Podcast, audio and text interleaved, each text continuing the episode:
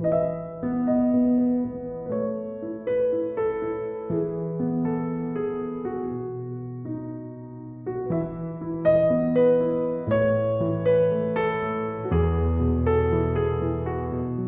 是神激励我们的话，叫我们挺起信心的手和祷告的腿。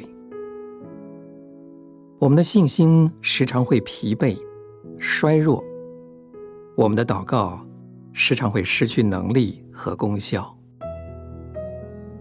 这节圣经真有能力，它好像看出我们已经气馁、已经胆怯了，一点极小的试炼。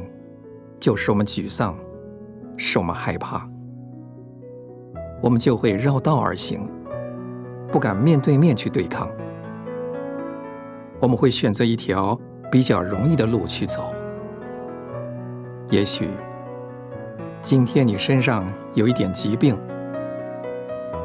神原来预备亲自医治你，可是你却去找些人，试用人的方法。结果并没有好。我们时常用很多方法逃避试炼。当我们遇到了使我们为难的境况，多少时候我们总是用“我现在还没有预备好”来推脱、来闪避。有多少需要我们牺牲，需要我们顺服，需要夺取耶利哥，需要勇气去带领。失丧的灵魂需要祷告，或者我们的疾病神已经医治一半，我们却绕道而行，我们选择了别的路。神说：“你们要把下垂的手挺起来，一直向大水走去。